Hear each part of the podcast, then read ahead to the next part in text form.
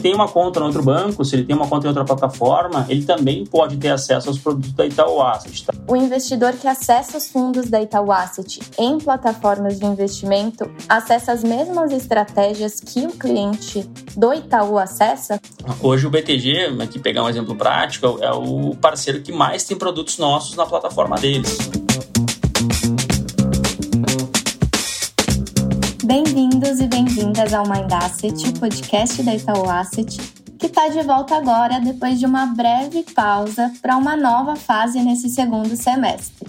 Eu sou a Clara, da equipe de comunicação, e estarei aqui com vocês semanalmente com convidados especiais, novidades e temas relevantes dentro do mundo de gestão de recursos. E bom, para essa reestreia, Hoje a gente conta com a presença do Eduardo Torres Casana, responsável pela área de distribuição de terceiros aqui na Itaú Asset, que tem um papel muito importante na disseminação do acesso às nossas estratégias, não só para investidores no Itaú, mas também para investidores de diversas plataformas de investimento, como BTG, XP, Nuinvest e Vitrio. Bom, então se você acessa nossos fundos por outras plataformas, saiba que o trabalho do Edu e de toda a equipe de distribuição de terceiros da Itaú Asset está por trás disso. Bom, então vamos lá, vamos falar com o nosso convidado. Oi, Edu, tudo bem? Seja bem-vindo ao Mind Asset. Fala, Carinha, bom dia, tudo bem? Tudo ótimo aqui. Obrigado pelo convite. Acho que muito legal poder falar um pouco do nosso trabalho, né? Eu lembro que eu vim aqui mais ou menos nessa época, no ano passado, também falar, uh, acho que também de plataformas, né, e, e, outros temas, então legal estar voltando. Um bom sinal, né, a gente voltar aqui para participar do podcast, acho que foi bom no ano passado e, e prazer estar aqui para fazer esse bate-papo. É isso, com certeza. Bem-vindo novamente, né? Bom, Edu, e nesse papo a gente vai entender melhor, né, como funciona a área de distribuição de terceiros, falar mais sobre as plataformas de investimento e já dando um spoiler para os nossos ouvintes, fazer um convite ao final do episódio. Então fiquem aqui com a gente até o final. Mas antes de tudo isso, conta pra gente mais sobre a sua trajetória, né? Eu sei que pelo seu sotaque os ouvintes logo vão perceber que você não é de São Paulo. Então conta de onde você é, qual a sua formação e como é que você trilhou esse caminho até a sua atual posição. Boa, não, bacana. Tentar comentar isso em, de uma forma curta, né? De fato, eu não sou de, não sou de São Paulo, né? Sou de Porto Alegre, sou gaúcho e é, morei grande parte da minha vida em Porto Alegre, então mantenho o sotaque até então, porque até grande parte dos familiares estão lá, né? É, mas contando um pouco da trajetória, né? Me formei em administração na Universidade Federal do Rio Grande do Sul e, e nessa época eu prestei concurso pro, pro, pro Banrisul, então assim, durante toda a minha faculdade eu trabalhei no Banrisul, instituição porque eu tenho aí muito carinho e foi muito feliz, foi meu primeiro empregador. Né? E aí, então, comecei minha trajetória trabalhando em banco. E quando você entra em concurso, você trabalha em agência mesmo, assim, na, na ponta com o cliente, e aí faz os mais variados serviços. E aí teve um concurso interno no qual a gente começou a trabalhar mais, de fato, que eu, que eu comecei, de fato, a trabalhar mais para o mercado financeiro mesmo, né? Eu me transferi para a área de risco de crédito, tá?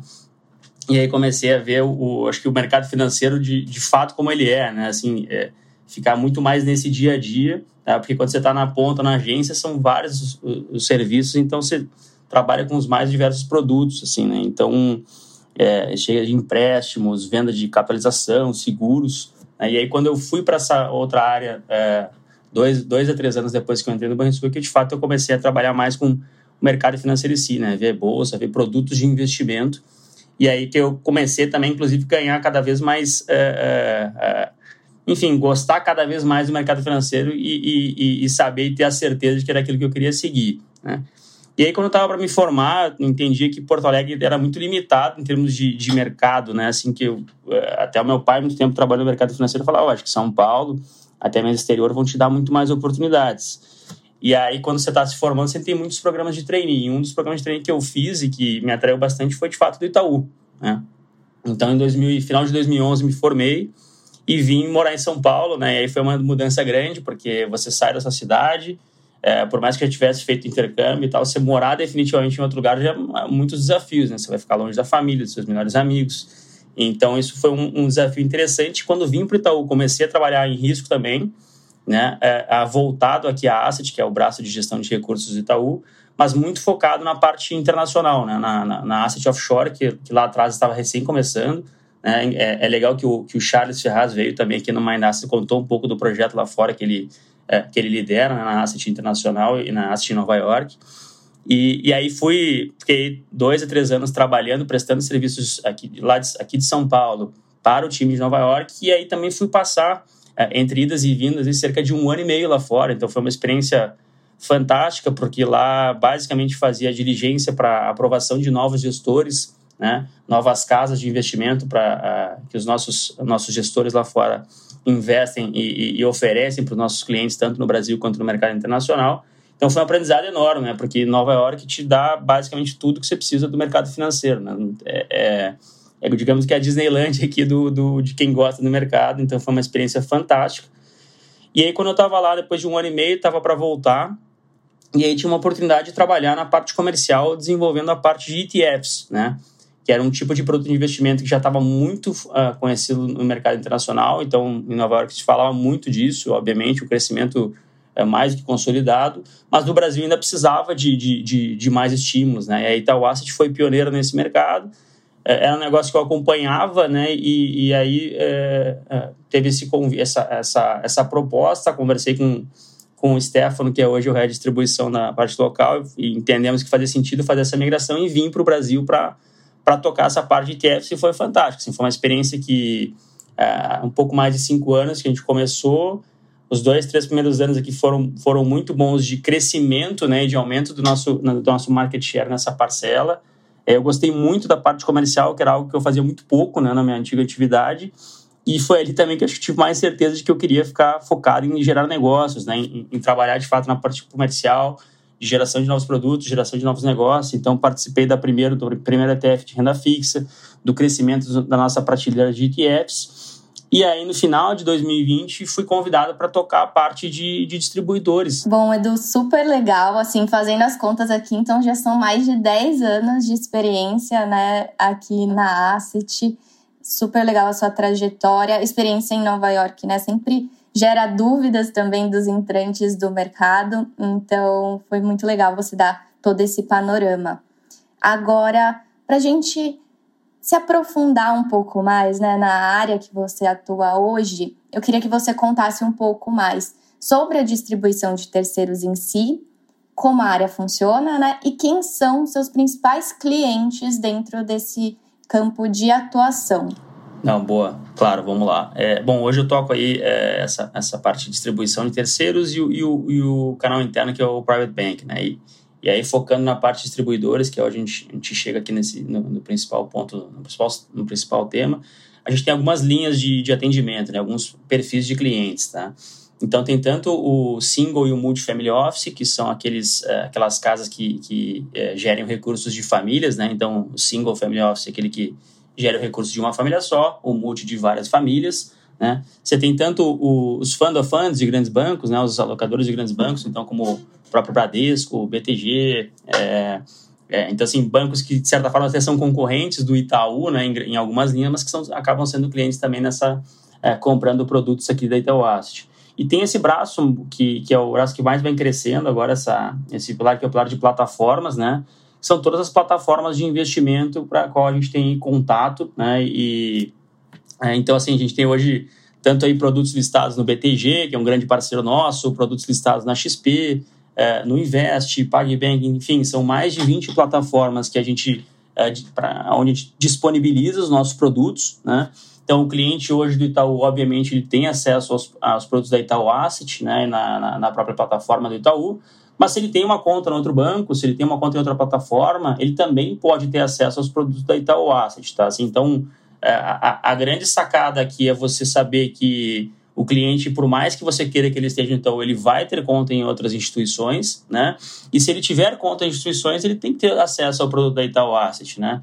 Então, nós já tínhamos historicamente um, um e até assim, comentei um pouco de, de, de trabalhar nessa parte de, de, de ETFs, né, e, já tinha muito contato com, com plataformas e, e, nós tínhamos já uma, é, um relacionamento muito grande e sabíamos que o nosso cliente comprava ETFs também em outras plataformas e por que não comprar os nossos outros produtos de investimento nesses canais também e, e propiciar aqui essa, esse atendimento a, a, a, aos clientes nesses, nessas, outras, nessas outras formas, tá? Então, hoje, o, o, até o time aqui, a gente tem, são, são, são seis pessoas contando comigo, tá? Três é, que ficam dedicadas aqui à parte de atendimento a, a plataformas e alocadores e, e aos multi-single family office. Então, um braço que a gente vem crescendo bastante, que a gente aposta bastante, né? E desde 2020 aqui intensificando né, o nosso crescimento nesse canal. Tá? Excelente, Edu. É, realmente, né, esse movimento de expansão da presença da Itaú Asset faz parte né, dessa agenda de democratização dos investimentos, né? Então, de tornar os nossos fundos cada vez mais acessíveis para o público em geral. Super legal. Agora eu queria aprofundar um pouco mais nesse tema sobre plataformas em si, né, e entender em quantas plataformas os fundos da Itaú Asset estão presentes hoje e aí, já complementando a pergunta aqui, o investidor que acessa os fundos da Itaú Asset em plataformas de investimento acessa as mesmas estratégias que o cliente do Itaú acessa? Como é que funciona essa dinâmica?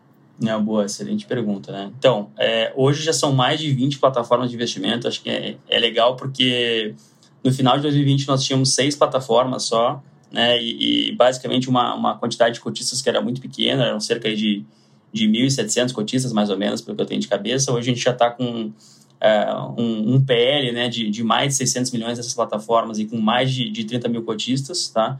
Então, assim, são mais de 20 plataformas e aí o pessoal sempre pergunta, né, Clarinha, como você falou, pô, mas eu acesso exatamente todos os produtos que eu tenho no Itaú. Eu acesso nessas plataformas? E aí a, a resposta é depende, né? Por quê? Porque algumas plataformas querem priorizar alguns produtos, então ele não vai ter os mais de 100 produtos que o cliente do Itaú tem no Itaú, né? Ele quer ter, de repente, 10 produtos, 6 produtos, 4 produtos, né?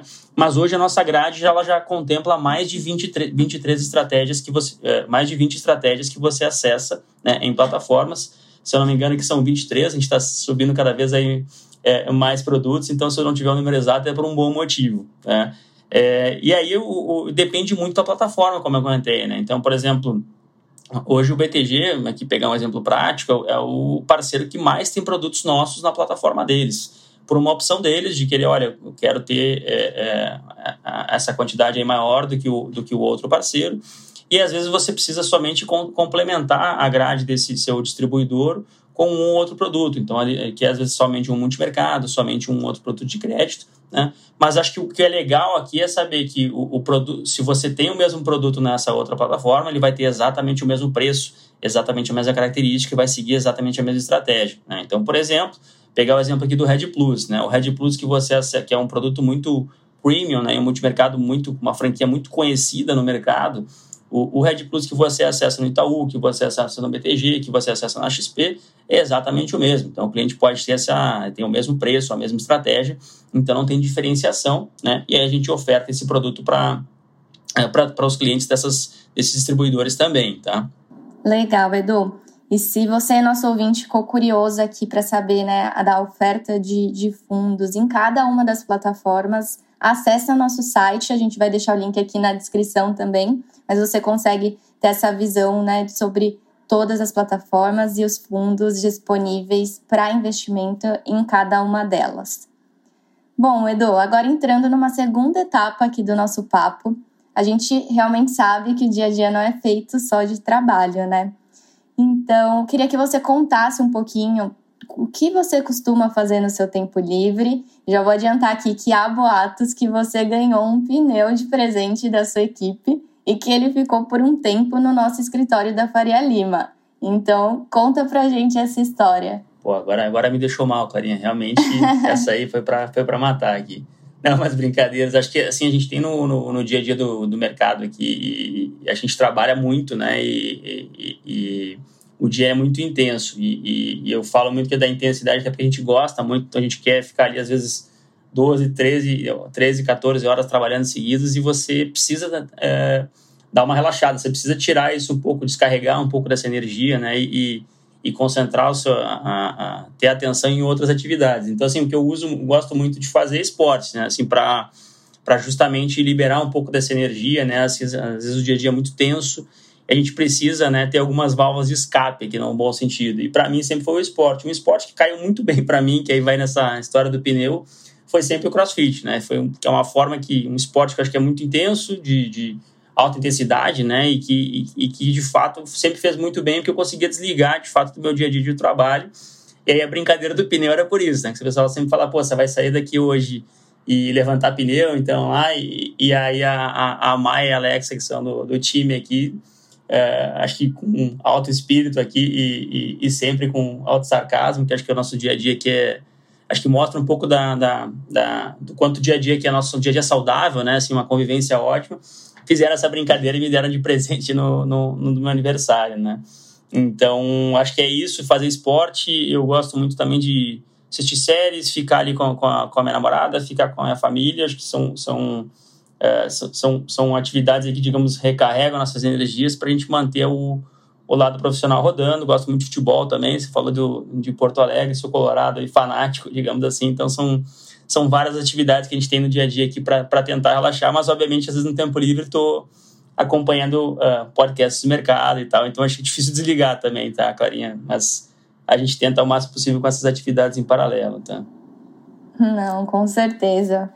Super legal. Equipe super bem humorada, né? Exatamente, time fantástico. É isso aí. Legal. Bom, Edu, a gente já está chegando ao final do nosso papo. Mas antes, né, considerando, enfim, toda a trajetória que você trouxe aqui, as experiências que você teve, queria que você desse um conselho para aqueles que estão pensando aí em iniciar e trilhar uma carreira de sucesso no mercado financeiro.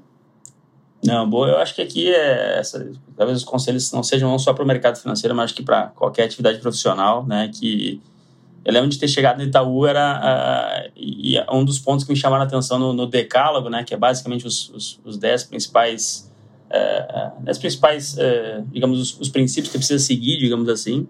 E um dos que me chama muita atenção é a questão do, do agir como dono, né? Que a gente que parece algo simples, mas o que a gente vê às vezes é o pessoal é, não agindo como dono, né? Então, assim, desde que você está começando a sua carreira, que você, que talvez como um estágio, que a sua atividade é só enviar um relatório, trata aquilo como, como, como de fato, seja o dono daquela atividade, né?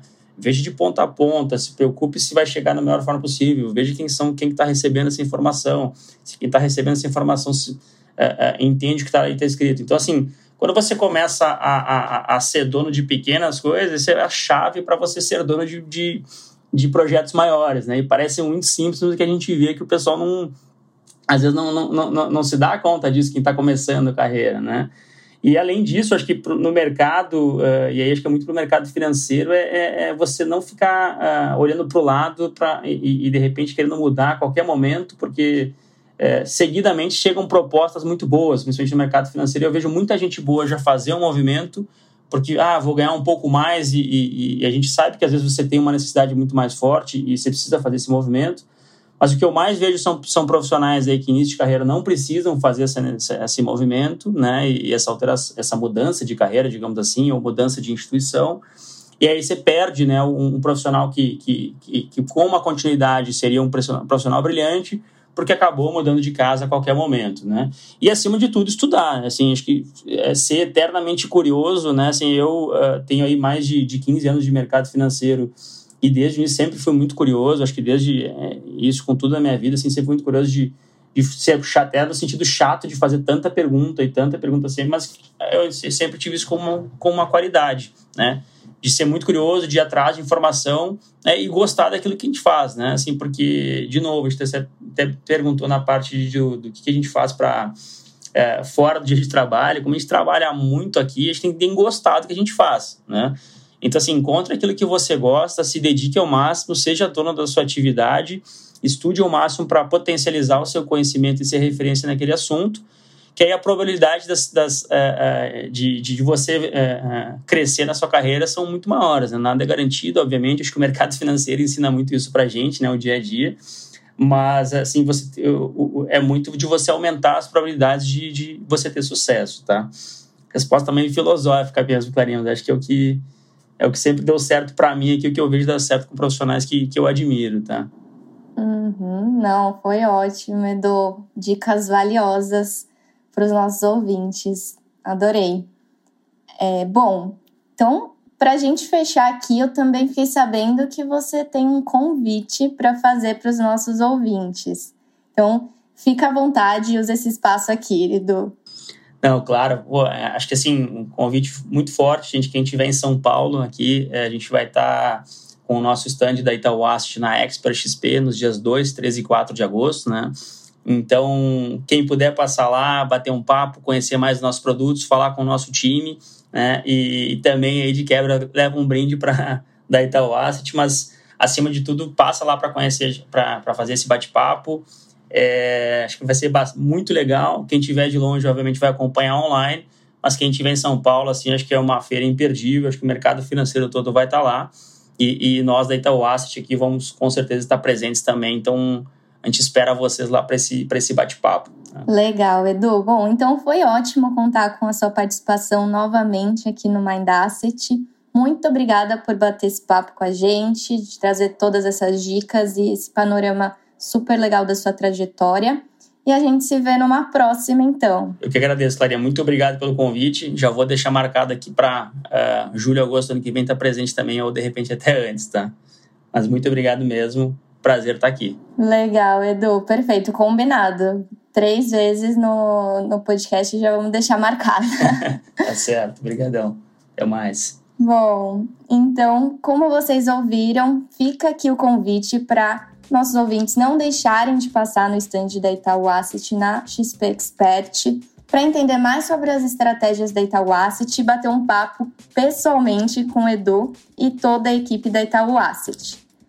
Bom, e para ficar por dentro dos nossos próximos episódios, não esquece de seguir o Mind Asset no seu agregador de podcast preferido e a Itaú Asset nas nossas redes sociais. Muito obrigada e a gente se vê numa próxima.